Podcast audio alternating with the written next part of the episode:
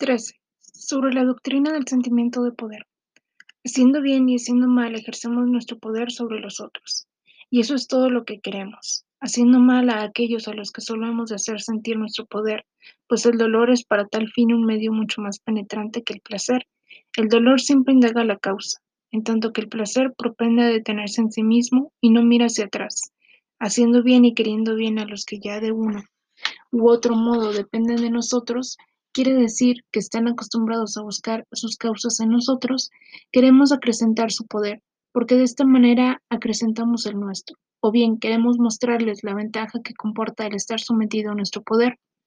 Así estarán más conformes con su situación y más hostiles y dispuestos a luchar contra los enemigos de nuestro poder. Si al hacer bien o mal hacemos sacrificios, esto no cambia el valor último de nuestros actos, incluso cuando sacrificamos nuestra vida, como el mártir por su iglesia. Es un sacrificio que hacemos por nuestra ansia de poder o con objeto de conservar nuestro sentimiento de poder. Quien siente, yo soy dueño de la verdad, ¿a cuántos bienes renuncia con tal de salvaguardar este sentimiento? ¿Cuántas cosas no hecho por la borda por mantenerse arriba, es decir, por encima de los otros que no poseen la verdad? Por cierto, que la situación en que hacemos mal rara vez es tan grata, tan absolutamente grata, como aquella en que hacemos bien.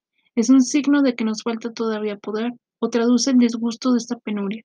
Acarrea nuevos peligros e incertidumbres para el poder que ya poseemos y ensombrece nuestro horizonte por la perspectiva de venganza, escarnio, castigo, fracaso. Solo los hombres más susceptibles y deseosos del sentimiento de poder experimentan acaso más placer en imprimir al recalcitrante del sello de poder, aquellos a los que molesta y aburre la vista del ya sometido, que es objeto de benevolencia. Todo esto depende de cómo uno está acostumbrado a condimentar su vida. Es cuestión de gusto preferir el aumento de poder lento o el brusco, el seguro o el peligroso y audaz.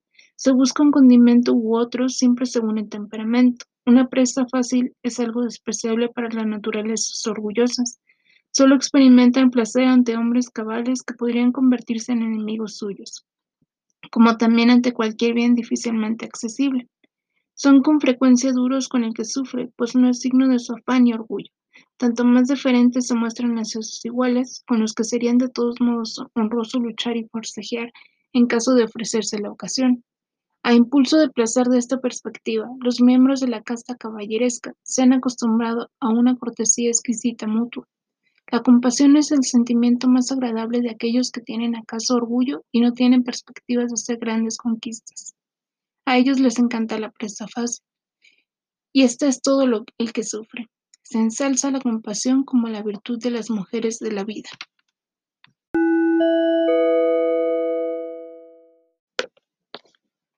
Catorce. Lo que se da en llamar amor. Codicia y amor. Cuán diferente es el sentimiento que suscitan en nosotros cada una de estas palabras. Sin embargo, bien pudiera ser el mismo impulso designado con dos nombres distintos. Por una parte, difamado desde el punto de vista de los que ya poseen, en los que se ha apaciguado un tanto el impulso y que ahora temen por sus posesiones. Por otra parte, desde el punto de vista de los insatisfechos y ávidos, exaltado por eso como bueno. Nuestro amor al prójimo, ¿no es ansia de nueva propiedad? lo mismo que nuestro amor al saber a la verdad y, en un plano general, toda ansia de novedad, nos cansamos poco a poco de lo viejo, de lo poseído con seguridad, y extendemos de nuevo las manos. El más hermoso paraje en el que vimos tres meses ya no tiene asegurado nuestro amor y cualquier cosa más lejana excita nuestra codicia. La posesión suele perder valor por el hecho de que poseemos. Nuestro gozo de nosotros mismos trata de conservarse transformando una y otra vez algo nuevo en nosotros mismos. Esto es precisamente lo que se llama poseer. Cansarse de una posesión significa cansarse de sí mismo. Se puede sufrir también de la demasía. También el deseo de desechar, de repartir, puede apropiarse del nombre honorífico de amor. Ante un hombre que sufre, aprovechamos de buen grado la oportunidad ofrecida de tomar posesión de él. Esto es lo que hace, por ejemplo, el caritativo y compasivo. También él llama amor al ansia de nueva posesión que en él se ha despertado y goza como ante los guiños de una nueva conquista. Pero el que más claramente se revela como ansia de posesión es el amor de los sexos. El amante anhela la posesión exclusiva y absoluta de la persona deseada. Anhela tener un poder absoluto sobre su alma. no menos que sobre su cuerpo. Anhela ser amado con exclusividad, morar y señorear como lo supremo y más deseable en la otra alma. Si se considera que esto no significa más que excluir a todo el mundo de un buen, de un preciso bien, felicidad y goce, si se considera que el amante procura el empobrecimiento y la privación de todos los otros rivales y quisiera convertirse en el dragón guardián de su tesoro, como el más brutal y egoísta de todos los conquistadores y explotadores, si se considerara por último que el resto del mundo le parece el amante indiferente, pálido y fútil, y que está dispuesto a hacer cualquier sacrificio, a perturbar cualquier orden y a pasar por alto cualquier interés, es francamente asombroso, que esta salvaje codicia e injusticia del amor sexual haya sido exaltada y divinizada tanto como se ha efectuado en todos los tiempos, que incluso se ha derivado de este amor el concepto de amor como antítesis del egoísmo, mientras él es acaso precisamente la expresión más descarnada del egoísmo. Es evidente que en esto los que no poseen y que desean poseer han determinado el uso corriente de la lengua. Hubo siempre demasiados de estos, los que en este terreno fueron favorecidos por mucha posesión y saciedad han dejado de caer de vez en cuando unas palabras sobre el desenfrenado demonio, como Sófocles, el más gentil y querido de todos los atenienses.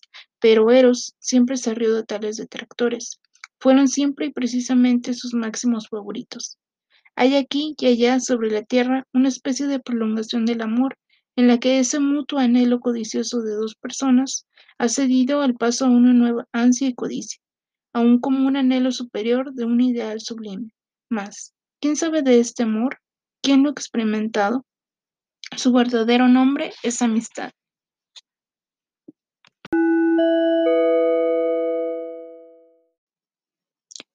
XV. Desde lejos.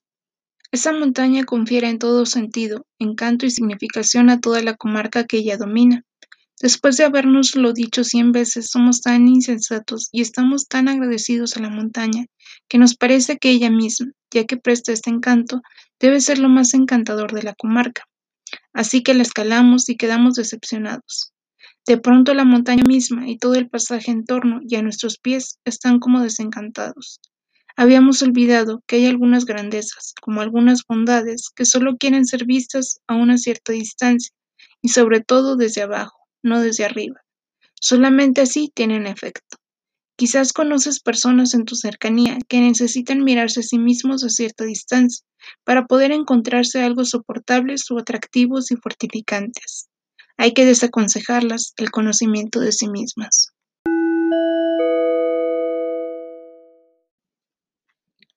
XVI. A través del puente. En el trato con personas que se avergüenzan de sus sentimientos, hay que saber fingir, Sienten un brusco odio al que los sorprende en algún sentimiento tierno o exaltado y elevado, como si se hubiesen visto sus secretos. En tales instantes, para hacerles bien, conviene provocar su hilaridad o hacer en son de broma alguna observación fría y maliciosa. Entonces, su sentimiento se enfría y se recuperan el dominio de sí mismas. Pero estoy indicando la moraleja antes de la historia. Una sola vez en la vida, tú y yo estábamos tan próximos uno al otro que nada parecía ya poner trabas a nuestra amistad y fraternidad, y solo nos separaba aún un puentecillo. Cuando te aprestabas a cruzarlo te pregunté, ¿quieres venir hacia mí a través del puente? Entonces ya no quisiste cruzar, y cuando repetí el ruego, callaste. Desde entonces, es montañas y torrentes, y todo lo que separa y extraña se ha arrojado entre nosotros. Cuando quisiéramos, ya no podríamos juntarnos. Mas cuando ahora recuerdas ese puentecillo, ya no encuentras palabras, sino tan solo sollozos y estupefacción.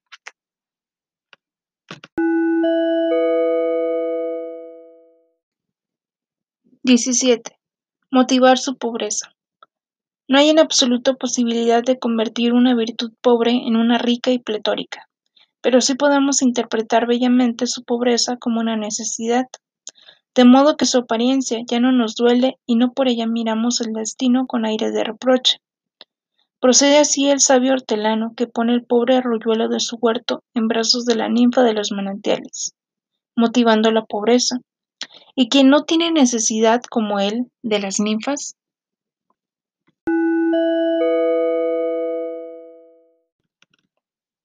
XVIII. Orgullo antiguo.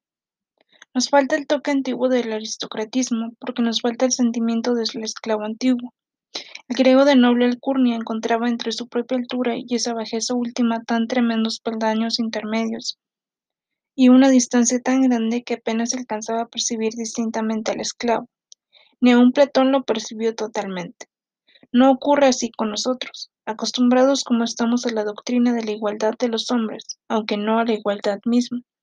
Un ser que no puede disponer de sí mismo y no disfruta de ocios, no se nos antoja en absoluto, eo ipso, despreciable. ¿Hay acaso en todos nosotros demasiado de esclavo, como consecuencia de las condiciones de nuestro orden y desenvolvimientos sociales, que son fundamentalmente distintos de los de la antigüedad, el filósofo griego pasaba por la vida con el sentimiento secreto de que hubiera muchos más esclavos de lo que se creía, es decir, que fuera esclavo todo el que no era filósofo. Se enorgullecía pensando que los demás poderosos de la tierra figuraban en este sentido entre sus esclavos.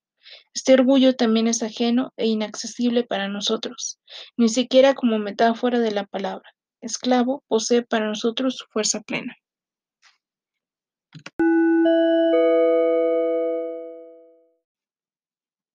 19.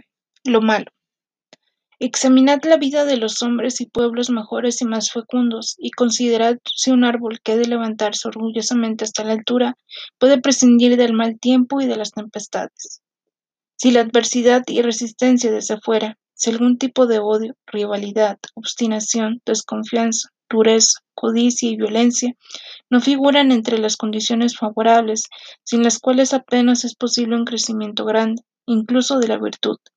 El veneno al que la naturaleza débil sucumbe fortalece al fuerte, y por esto éste tampoco le llama veneno.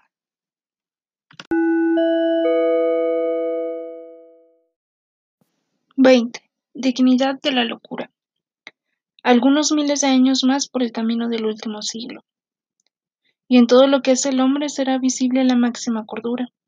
Mas por esto mismo la cordura habrá perdido toda su dignidad ser cuerdo será entonces necesario, pero también tan ordinario y vil que un gusto más noble sentirá esta necesidad como una vileza. Que así como una tiranía de la verdad y la ciencia sería susceptible de producir un alza en el precio de la mentira, una tiranía de la cordura podría dar origen a un nuevo tipo de nobleza interior. Ser noble significaría entonces, tal vez, tener locuras en la cabeza.